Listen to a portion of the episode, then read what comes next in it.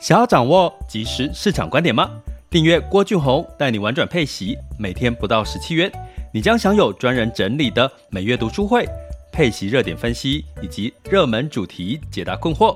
不论你想通过基金、ETF、美股或台股打造你的现金流收入，我们都能为您提供支持。点选资讯栏的订阅链接，了解更多。让我陪你一起投资理财。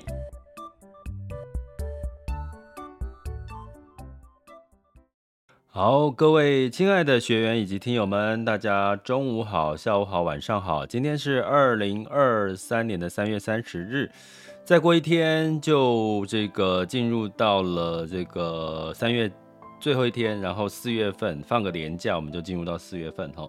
其实蛮令人期待的第二季哈，因为其实呃整体来看呢，最坏的状况一直一直在出现，然后。出现之后消化，出现之后消化呢？其实你会发现，哇，其实应该接下来的下半年或者是二零二四年都有更多可以去期待的一些情况哈。所以呢，我们今天呢就来聊一下这个呃，停滞性通膨真的来了吗？哈，这个有这个国内的研究哈，他在近这两天发布的一个新闻哈。那我们来了解一下这件事情。那另外呢，就是，诶，那停滞性通膨对我们的一些配息相关的标的，哈，到底它是安全吗？还是有什么要留意的风险呢？哦我们就来聊一下这个主题，哈。那这个停滞性通膨，哦，这件事情，简单的来讲，哈，这个逻辑就是，诶，经济呢是在成长率是在下滑。通膨哦是在向上哦，所以就是说，照理说，通膨向上的时候，经济成长率也应该向上才对，这叫做一个叫做正常健康的一个经济成长哦。那在这个时间点呢，是三月三十号哦，也就是今天稍早呢，其实国泰金控跟台湾大学哈，他们发表了最新的总体经济的预估，那。其实呢，它下修了我们台湾今年的经济成长率哈，从二点三，二零二三年一整年从二点三 percent 呢下降到了一点八 percent 哈，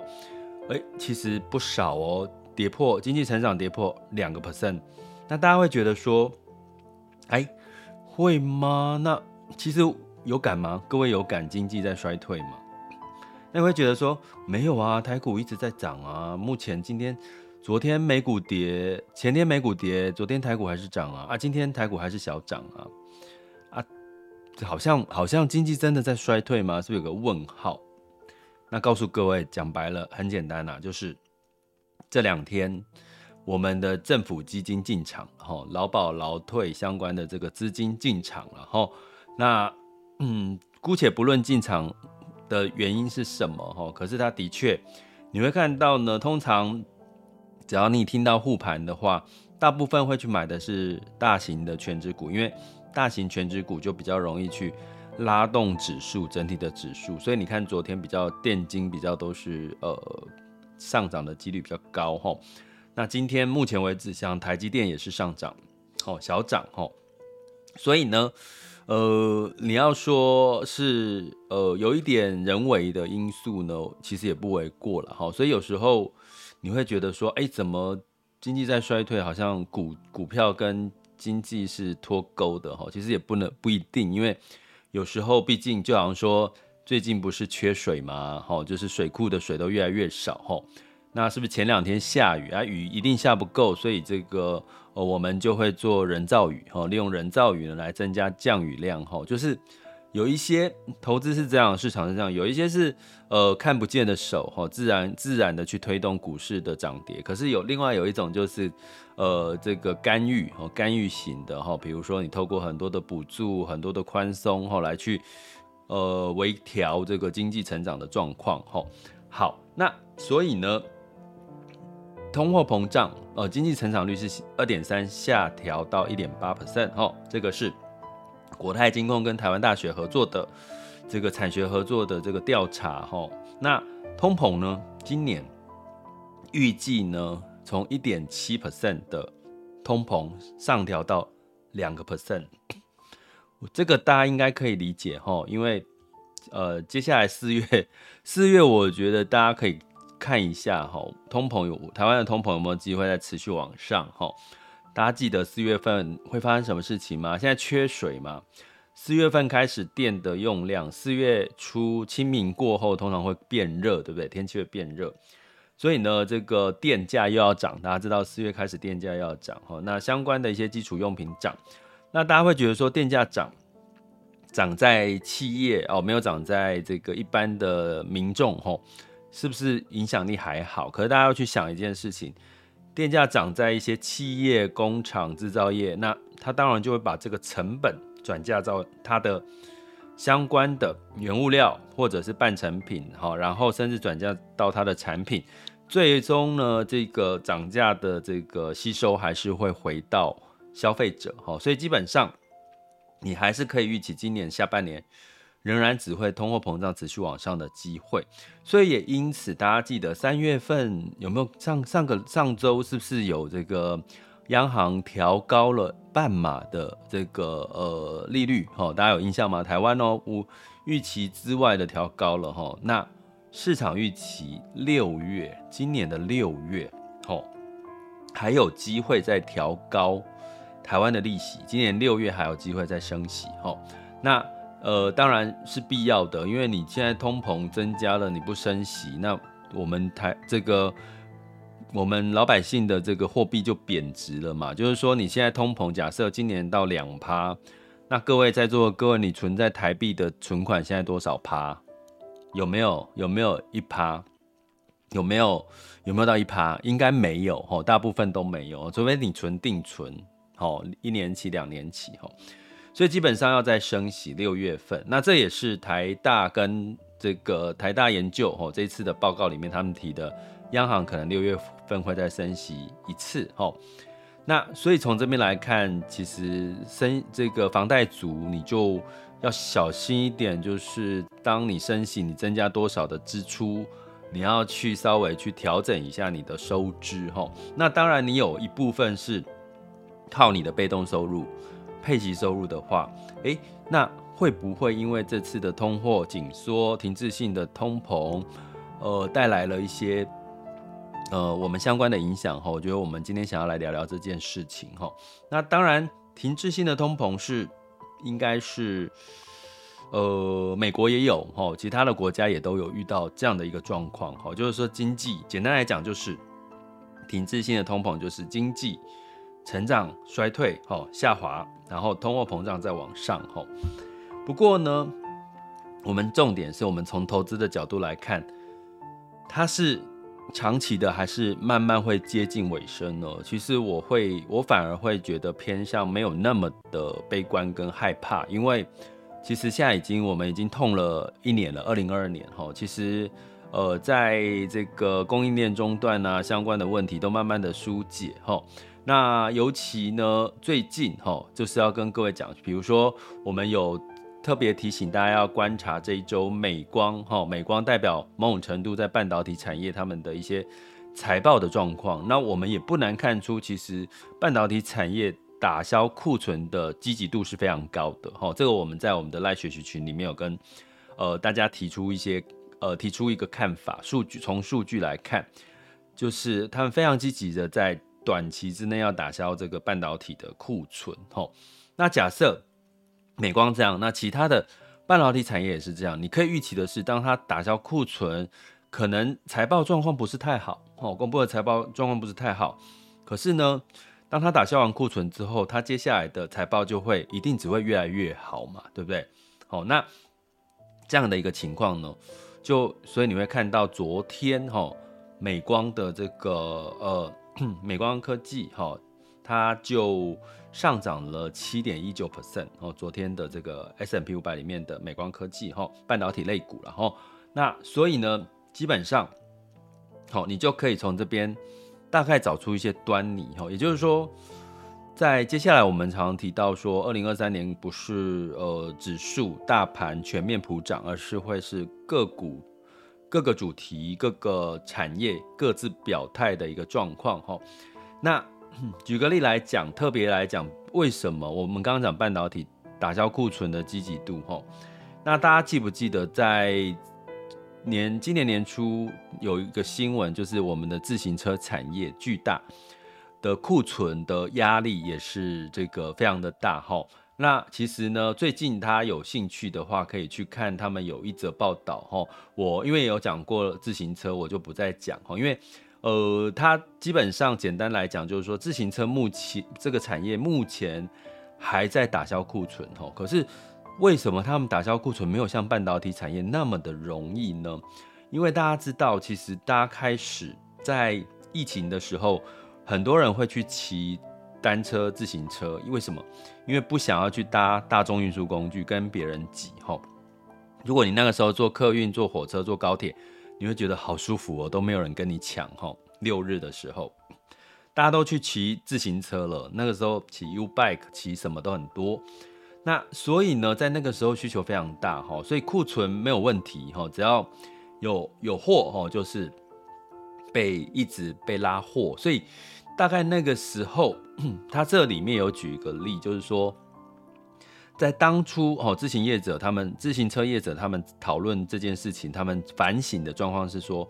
今天有如果有一个消费者，他去一家车行说我要买自行车，他买不到，通常你会怎么做？你会去第二家车行再问一次。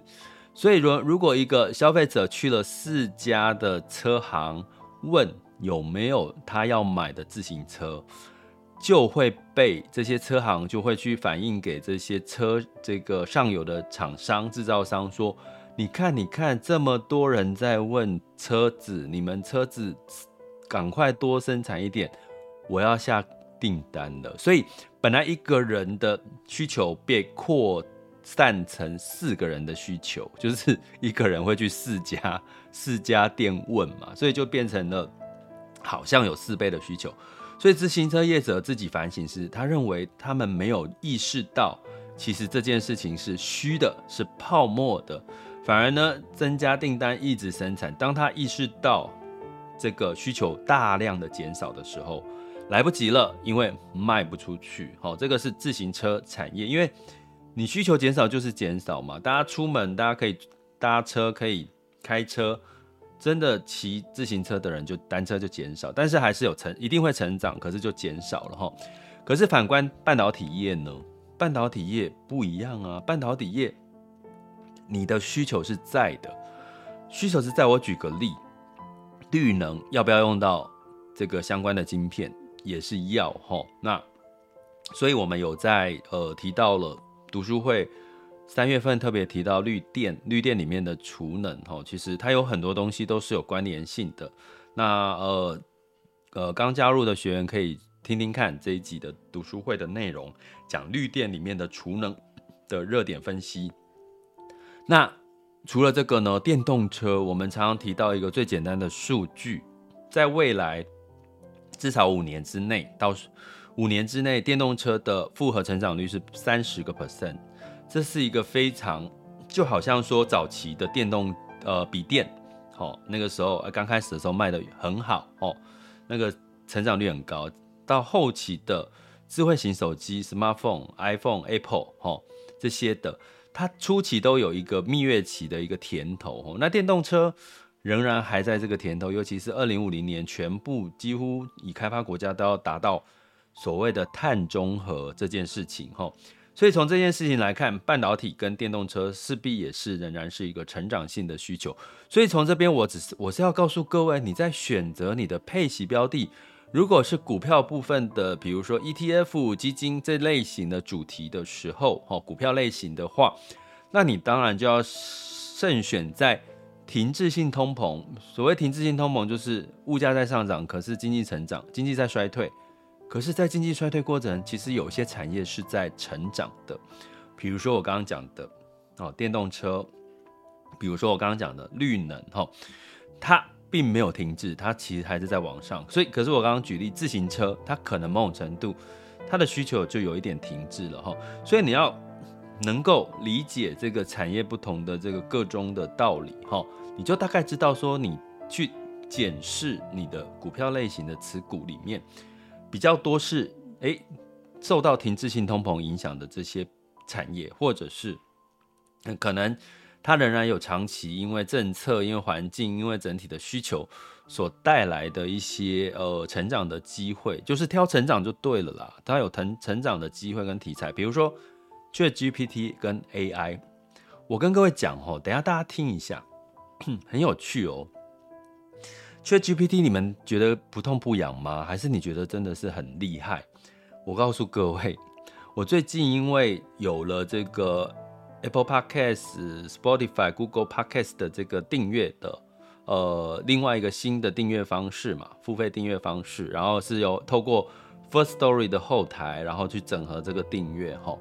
所以呢，我就要录一段这个介绍的相关文案，哈，告诉各位。一开始啊，昨天哦，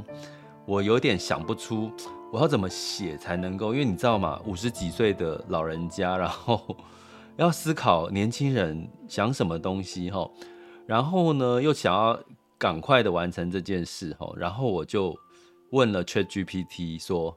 我有我有我自己有一个订阅的服务，哦，然后。特色是什么？请 ChatGPT 帮我写一段文案。所以我告诉各位，我这一段文案呢，是有大概百分之七十是 ChatGPT 帮我写出来的。大家有兴趣，我等一下会再播一次。好，我等一下在那个呃这个换到这个全球市场盘是轻松聊这段时这个部分的时候，会再播一次，或者是 你回听 Podcast 的时候。一开始的片头会有这一段，其实它百分之七十的文字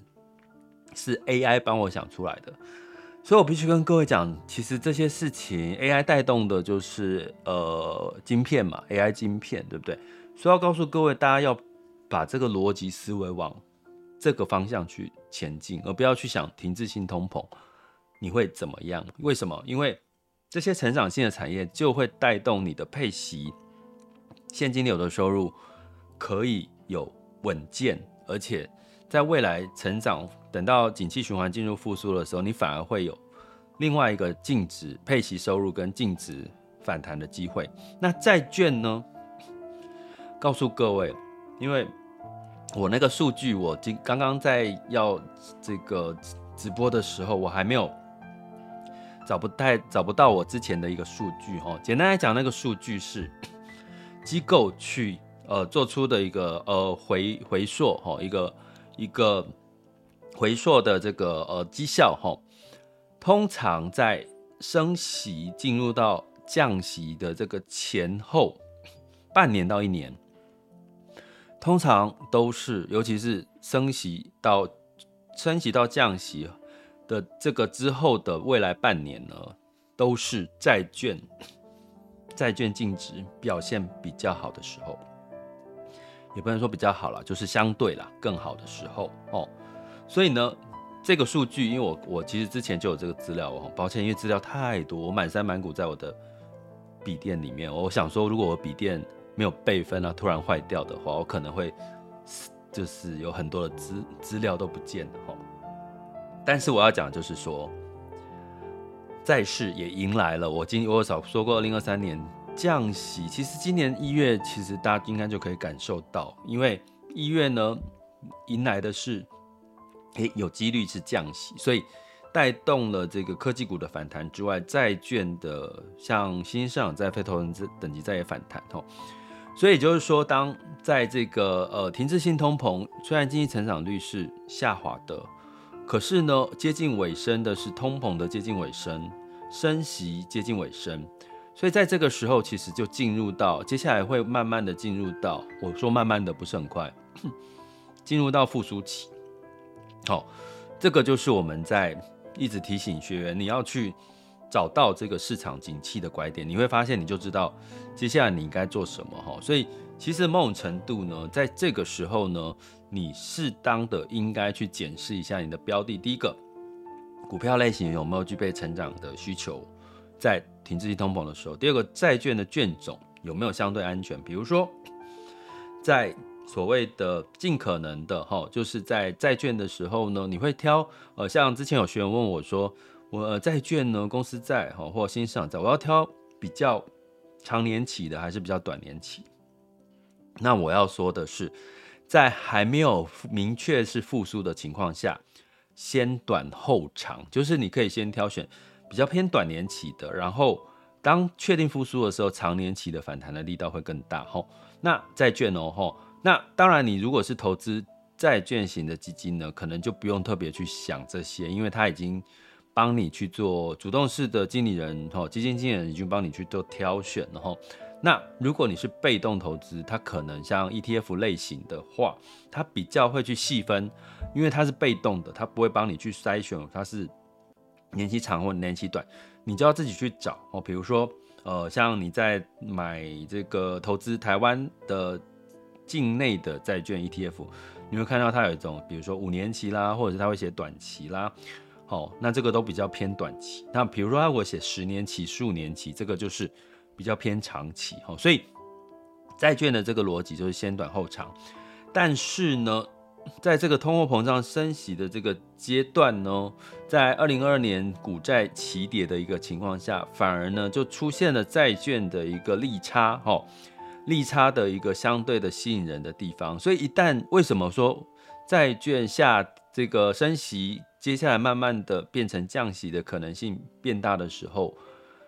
债券相对会比较有一些几率呢，投资胜率的几率，就是因为，哎，你要降息了耶，你现在银行利率要降息了，那我现在债券，哦，公司债、投资等级债、非投资等级债、新市场债，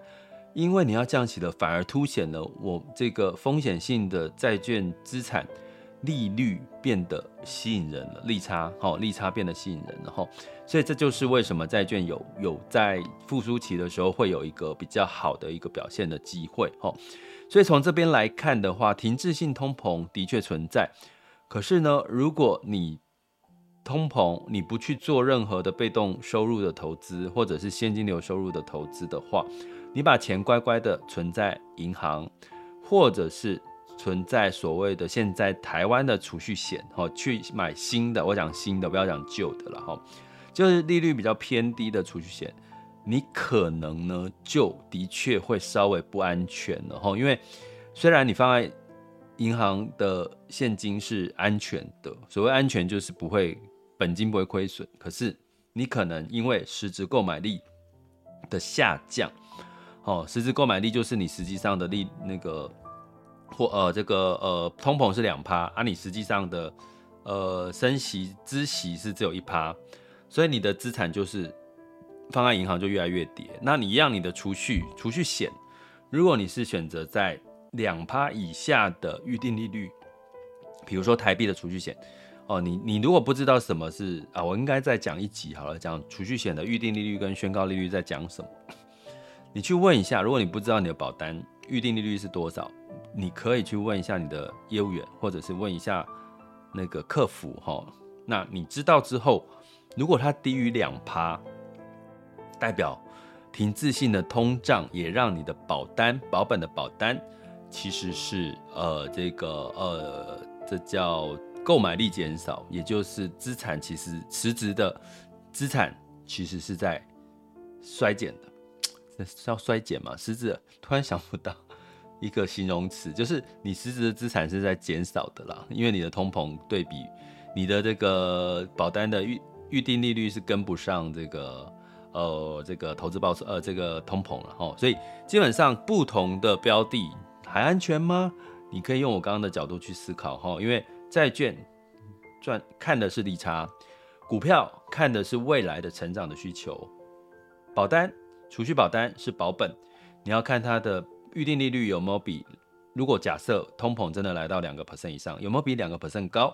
没有。简单的逻辑就是可能会相对是比较，呃，你的资产其实是在购买力是在减少的哈。好，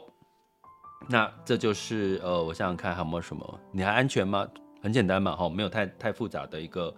呃内容要告诉各位哈，呃，讯息哈，就是这样这么简单。其实投资理解逻辑真的并不难哈。好。我们再来一次哦，因为我今天今天第一次用，我们再来试看哦。稍等我一下，让你们听一下 AI 帮我做的这个这个文案哦，是是怎么样？想要掌握即时市场观点吗？订阅郭俊宏带你玩转配息，每天不到十七元，你将享有专人整理的每月读书会、配息热点分析以及热门主题解答困惑。不论你想通过基金、ETF、美股或台股打造你的现金流收入，我们都能为您提供支持。点选资讯栏的订阅链接，了解更多。让我陪你一起投资理财。